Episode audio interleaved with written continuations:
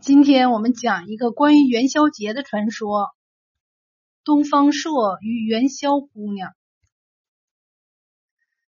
相传汉武帝有个宠臣，名叫东方朔，他善良又风趣。有一年冬天，下了几天的大雪，东方朔就到御花园去给武帝折梅花。刚进园门。就发现有个宫女泪流满面，准备投井。东方朔连忙上前搭救，并问明他要自杀的原因。原来这个宫女名叫元宵，家里还有双亲及一个妹妹。自从她进宫以后，就再也无缘和家人见面。每年到了腊尽春来的时节，就比平常更加的思念家人。觉得不能在双亲眼前尽孝，不如一死了之。东方朔听了他的遭遇，深感同情，就向他保证，一定设法让他和家人团聚。一天，东方朔出宫，在长安街上摆了个占卜摊儿，不少人都争着向他占卜求卦。不料，每个人所占所求都是。正月十六火焚身的千羽，一时之间，长安城里起了很大的恐慌，人们纷纷求问解灾的办法。东方朔就说：“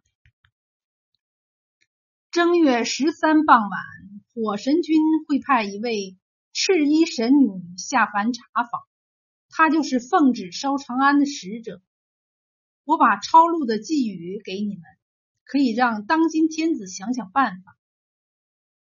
说完，便扔下一张红帖，扬长而去。老百姓拿起红帖，赶紧送到皇宫去禀报皇上。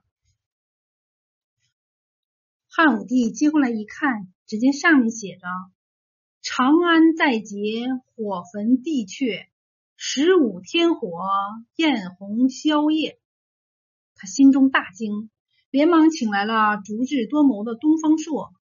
东方朔假意的想一想，就说：“听说火神君最爱吃汤圆，宫中的元宵不是经常给你做汤圆吗？十五晚上可让元宵做好汤圆，万岁焚香上供，传令京都家家都做汤圆，一起敬奉火神君，再传谕臣民一起在十五晚上挂灯。”满城点鞭炮，放烟火，好像满城大火，这样就可以瞒过玉帝了。此外，通知城外百姓，十五晚上进城关灯，砸在人群中消灾解难。武帝听后十分高兴，就传旨照着东方朔的办法去做。到了正月十五日，长安城里是张灯结彩，游人熙来攘往。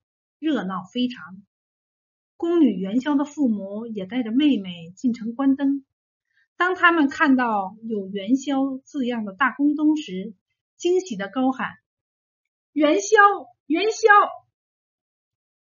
元宵听到喊声，终于和家里的亲人团聚了。